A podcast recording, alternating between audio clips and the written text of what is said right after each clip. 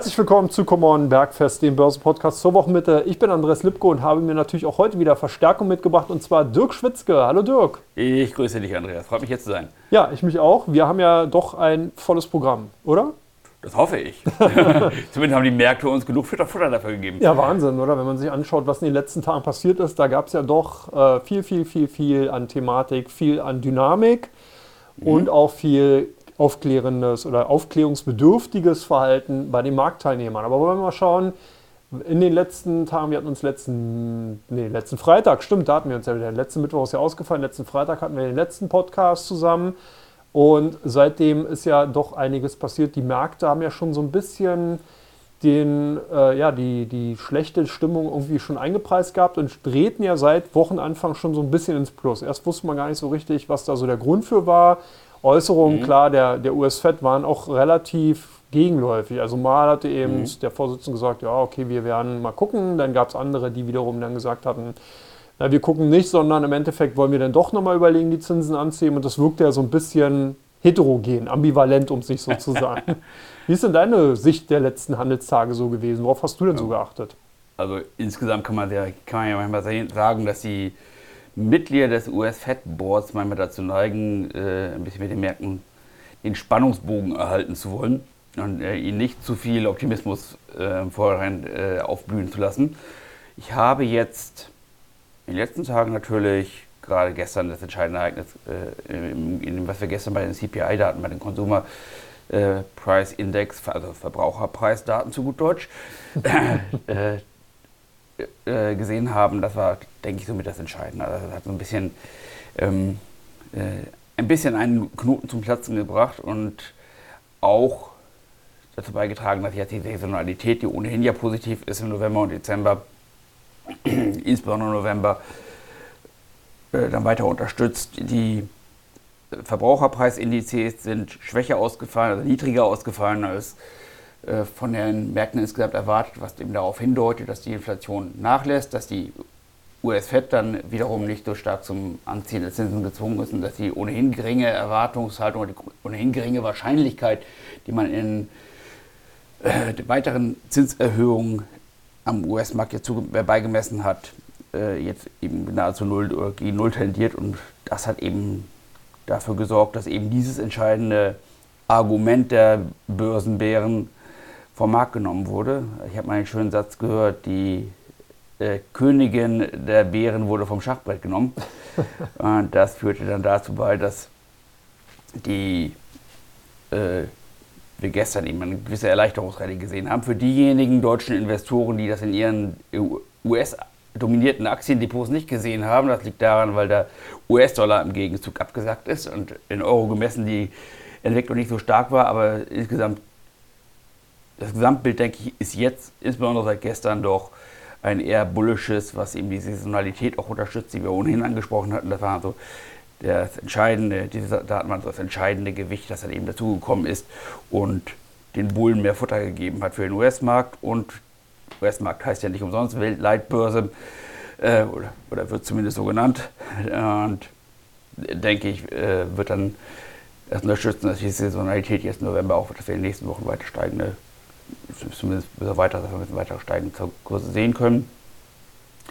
Mhm. Da gehen wir gleich in Teil 2 ja. nochmal drauf ein und gucken halt nochmal genauer, was so erwartet. Aber ich will nochmal kurz zurückkommen. Nur eine kleine, kleine Ergänzung noch. Ja. Äh, Erzeugerpreise habe ich gerade gesehen, sind jetzt eben gerade auch äh, schwächer reingekommen als erwartet. Also auch die noch weiter vorlaufenden äh, Preisindizes geben auch weiterhin Anzeichen dafür, dass, die, dass wir mit äh, vielleicht von der Inflationsseite schwindende Gefahren sehen. Genau, jetzt hast du ja ganz wichtige Themen angesprochen. Zum einen die Verbraucherpreise, die sind ja klassischer Natur von vielen, vielen Einflussfaktoren äh, äh, beeinflusst worden. Also das heißt, man muss sich das Ganze mal wie so eine Art Korb vorstellen, wo sozusagen die ganzen Lebenshaltungskosten, die ein Mensch so hat, so reinkommen. Und da gibt es ja zwei Möglichkeiten. Die eine Möglichkeit ist die, dass man eben sagt, man macht die Gesamterfassung und tut sozusagen die Energieträgerpreise, also Heizöl, Benzin, also alles, was sozusagen mit Strom und so weiter zu tun hat, kommt da mit rein. Und die Lebensmittel, das ist sozusagen dann die, die Gesamterfassung. Und dann hat man noch die Kernrate, wo das sozusagen rausgenommen wird, wo man eben sagt, Energieträgerpreise und die Lebensmittelpreise, die kommen eben raus, weil die eben sehr volatil sind. Das hat man in den letzten Jahrzehnten gesehen, dass eben Erdöl natürlich einen massiven Einfluss hat und das nicht unbedingt widerspiegelt, wie wirklich die Lebenshaltungskosten per se sind. Was natürlich ganz spannend ist, und das fand ich halt dahingehend auch interessant, ist, wie hoch sozusagen, und das ist auch ein bisschen die Ausführung am Anfang, zurückbezogen, das Sentiment schon sehr bearish war. Also man hat hier wirklich nicht gesehen und auch nicht wirklich äh, erwartet, dass wir eine Inflationsberuhigung bekommen. Und das ist wichtig. Wir sehen noch keine disinflationären Tendenzen. Das heißt, es ist noch nicht ein rückläufiges Preisniveau zu sehen, sondern wir verharren sozusagen weiterhin bei den 3, was 3,3, 3,7 Prozent Niveau irgendwie so in, dem, in der Region. Und äh, das ist ja immer noch weit weg von den 2 Prozent, die eigentlich die US-Fed ja angenommen hat. Und was ganz interessant ist für diejenigen äh, unter euch, die oder auch die ein bisschen äh, handelstechnischer äh, Natur sind. Äh, wir hatten gestern sogenanntes 2 oder 3 Sigma-Ereignis. Das bedeutet, die Standardabweichung um die Kurse herum ist sozusagen um das zwei- bzw. dreifache sogar überstiegen worden. Und das ist oftmals ein Indiz dafür, dass sozusagen, ich sage jetzt mal positiv wie negativ, so eine Art Schockmoment gegangen ist. Also viele Investoren haben einfach nicht damit gerechnet, mhm. mussten in den Markt rein. Das heißt, die Kurse, die wir dann gesehen haben, sind so stark angestiegen, dass sie eben außerhalb, außerhalb dieser statistischen Erfassungsmethodik gegangen sind.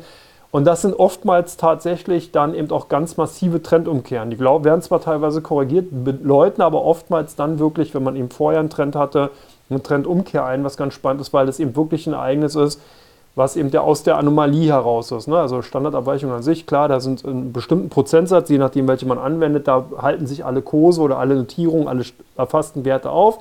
Geht eben ein Wert außerhalb raus, merkt man eben, okay, ist eben ein Ausreißer und das bedeutet, dass eben eine bestimmte Dynamik halt drin ist. Also das ist halt auch nochmal ganz spannend, dass also hier selbst die viele, die vielleicht gar nicht in den Markt reingehen wollten, rein mussten, weil man eben solche Ereignisse hat. Deswegen habe ich jetzt das mal mit reingenommen, weil ich es ganz spannend finde.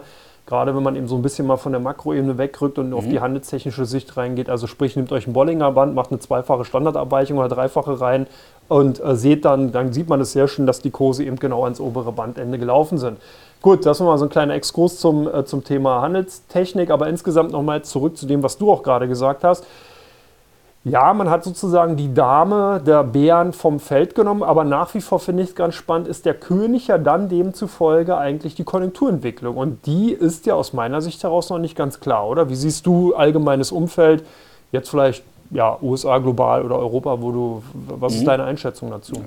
Also die Daten, die wir jetzt gesehen haben, deuten, eher darauf, deuten allgemein darauf hin, dass wir dass eine gewisse Wahrscheinlichkeit besteht oder dass die Wahrscheinlichkeit stiegen ist, dass wir ein Soft Landing kriegen können, dass wir eben eine äh, langsame, planmäßige Verlangsamung der Konjunktur und ein, ohne ein abruptes Absinken einer Rezession kriegen können. Insbesondere in den USA. Europa sieht ein bisschen schwächer aus. Klammer auf, Deutschland innerhalb Europas dann doch ein bisschen schlechter als das übrige Europa derzeit. Klammer zu. Und ich denke, das wird sich, mal so formuliert, ich denke schon, dass äh, mittelfristig und langfristig einige negative äh, Risiken auf die Anleihen und für die Anleihen und Aktienmärkte lauern. Jetzt äh, Blick auf 2024 und darüber hinaus.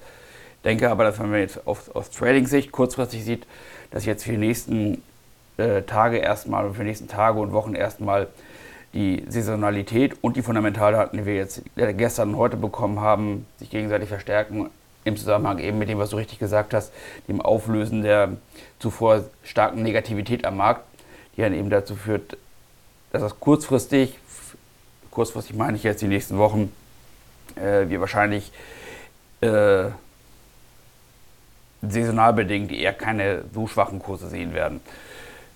Aber du hast vollkommen recht, mittel- und langfristig für Investoren, wenn wir jetzt aus der Trader-Welt rausgehen, für die Investoren ist es natürlich äh, sicher ein Thema, das Anfang im äh, Q1 des nächsten Jahres spätestens wieder auf die, auf die Tagesordnung kommen wird, äh, zusammen mit all den anderen Problemen, die ja nicht wegen der Saison, Jahresendsaisonalität äh, weggegangen sind, sondern die Fundamentaldaten sind da.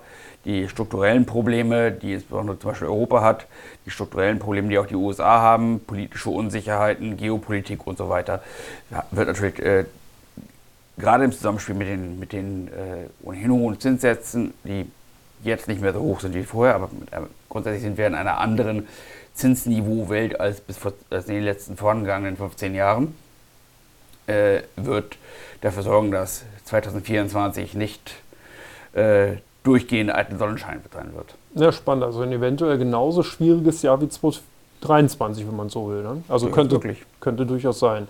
Ganz spannend ist nämlich auch, wenn man sich mal die Unternehmensergebnisse ansieht, die sind immer noch sehr wankelmütig teilweise. Und man sieht schon, dass die Tech-Werte äh, mit Sicherheit natürlich hier weiterhin Leittiere sind. Was aber auch ganz spannend ist, dass auch ein paar Banken weiterhin gemeldet haben in den letzten Tagen, wo man so merkt, da ist so ein bisschen Luft raus. Also die Investoren mhm. gucken zwar drauf, sagen, hey, okay, die Zahlen sind ganz okay, aber diese großen Kurssprünge, die Nachhaltigkeit ist erstmal auch nicht mehr so richtig da, weil einfach natürlich jetzt auch durch die fehlende Zinsfantasie eigentlich die Equity Story weitestgehend schon durch ist. Bei den Versicherungswerten sieht man das im Übrigen auch oftmals. Mhm. Das hat man auch gestern gesehen, dass nicht alle Werte wirklich durch die Decke gegangen sind, sondern die ganzen defensiven Werte plus eben natürlich die zinssensitiven Werte, also sprich äh, Bankenwerte und Versicherungswerte, waren eher so ein bisschen an der Seitenlinie und alle die, die halt zinssensitiv mhm. vorher negativ betrachtet wurden, wie in Infineon, Zalando und so weiter, Tech-Werte, die sind halt nach vorne gegangen. Also auch nochmal ganz spannend, weil das natürlich auch gerade zum Jahresende vielleicht auch nochmal ein ganz interessantes mhm. Thema werden wird.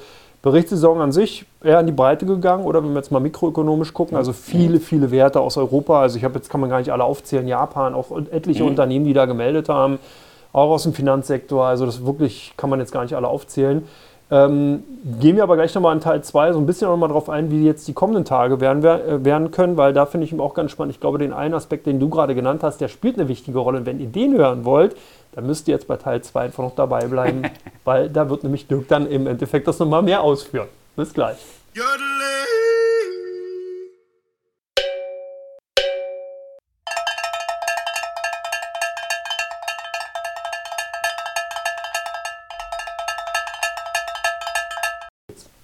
Ja, herzlich willkommen zurück zu Teil 2 von Common Bergfest. Ich habe ja gerade schon gesagt, wir werden jetzt in Teil 2 die Vorausschau machen und gucken jetzt hier mal auf ein ganz spannendes Thema, was Dirk gerade schon angesprochen hat, und zwar die Saisonalität. Ich mache schon mal so ein bisschen den Spoiler äh, dahingehend, weil in der nächsten Woche eigentlich sich die Gemengelage relativ dünn gestaltet, oder? Datentechnisch, makroökonomisch klar, bekommen wir ein paar mhm. Reden von Bankern rein, ein paar Makrodaten, aber es ist wesentlich weniger und auch von der Unternehmensseite her weniger. Was ist dir aufgefallen? Welches Unternehmen guckst du drauf in den kommenden Tagen?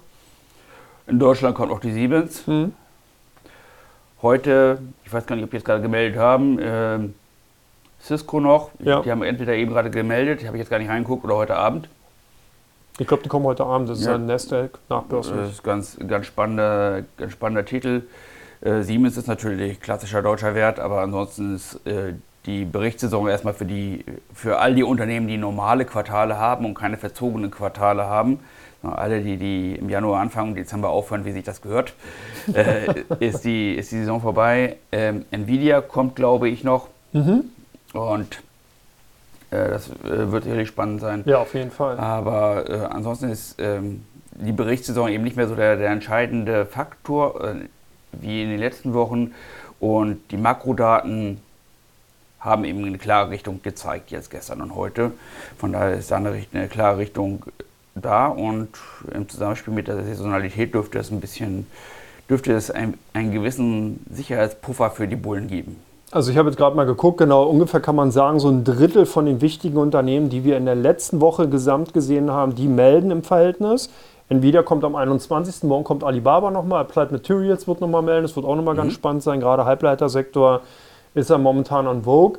Was aber ganz spannend äh, ist, finde ich, du hast äh, bereits gesagt, jetzt kommen wir zum eigentlichen Thema Saisonalität. Mhm da ergibt sich ja gerade doch einiges mega Spannendes. Also das heißt, wir bekommen weniger von der fundamentalen Seite und haben jetzt diesen klassischen Aspekt, dass eine mögliche Jahresend-Rallye, wobei man sehen muss, die wird wahrscheinlich auch eher begrenzt sein, weil mhm. wir haben jetzt ja mhm. viel schon vorweggenommen, aber sich eigentlich ein interessantes anderes Cluster in Fernost auftut, worüber wir gerade gesprochen haben. Führ doch mal ein bisschen aus, was da eigentlich so ganz spannend ist und wie du denkst, wie sich die nächsten Wochen darstellen können. Den großen Rundumschlag. Ja. Wo du mir jetzt äh, vor der Pause einen Cliffhanger und jetzt auch den Spoiler gebaut hast. okay, nein, im Ernst. Ähm, Saisonalität ist natürlich, äh, da gibt es ja verschiedene Begriffe. Einmal Jahresendrallye, Santa Claus Rally. Da muss man ein bisschen unterscheiden. Im Grunde gibt es da äh, verschiedene Begrifflichkeiten, die oft ineinander übergehen, verwendet werden. Die, äh, Jahresendrallye beschreibt im Grunde die überdurchschnittlich starke Performance, die man im November und Dezember, insbesondere im November hat. Mhm.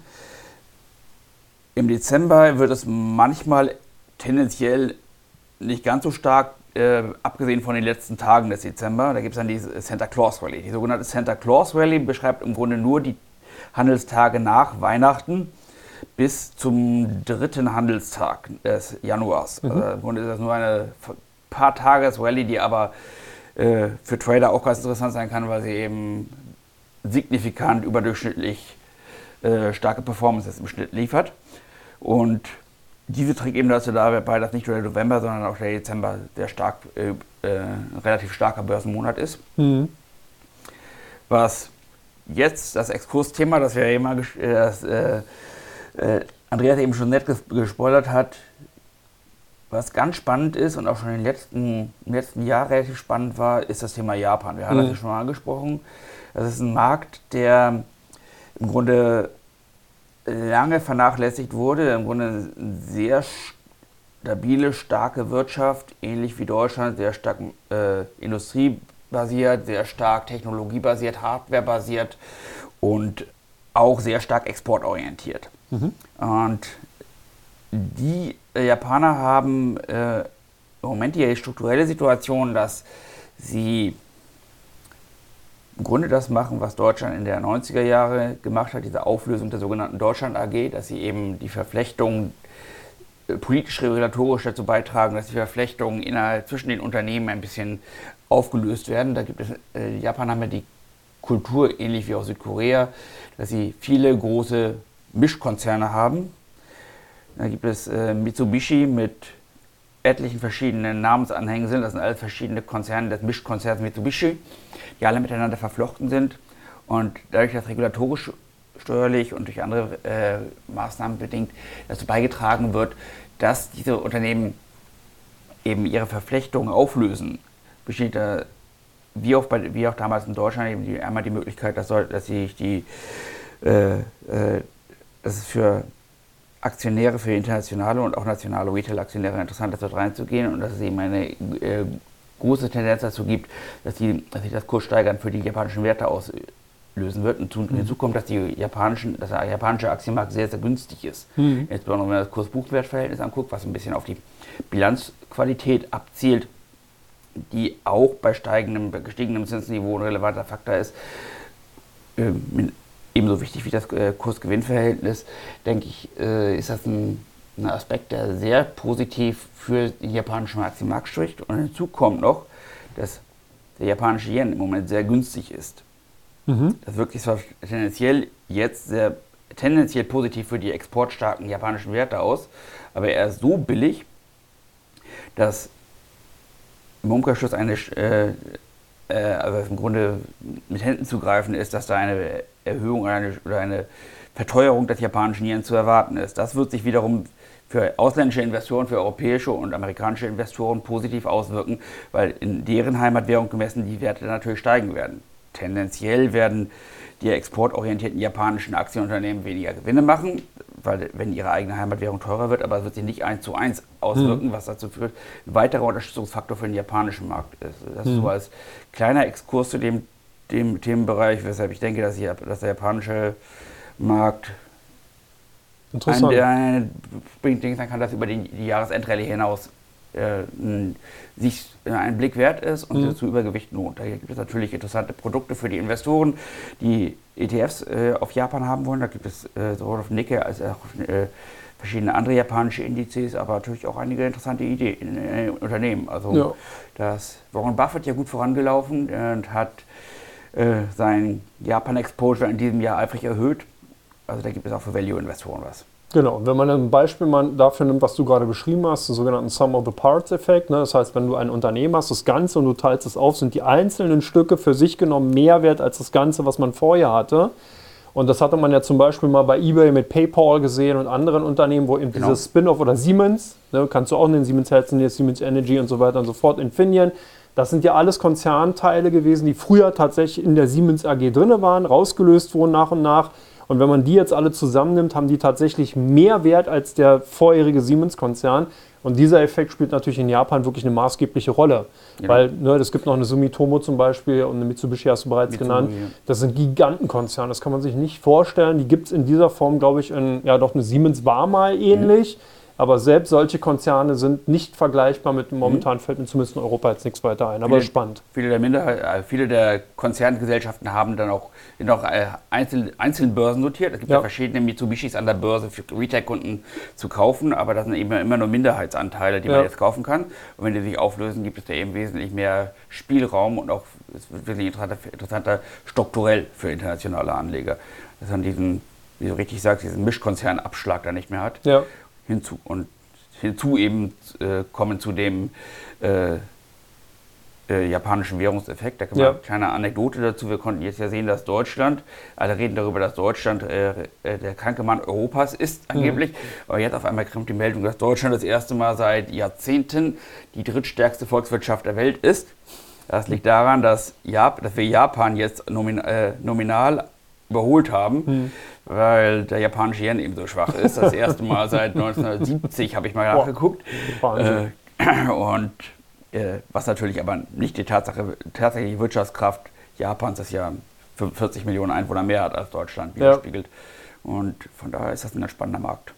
Naja, vor allen Dingen, weil genau Bruttoinlandsprodukt ja global in US-Dollar berechnet wird. Ne? Und du hast recht, US-Dollar-Yen eben sehr, sehr schwach ist, auch auf dem, ich glaube, fast oder hatte lange Zeit vor einigen Tagen auf Mehrjahres-Schwäch- oder Höchstkursniveau US-Dollar-Yen. Genau, ist natürlich mega, mega spannende Effekte.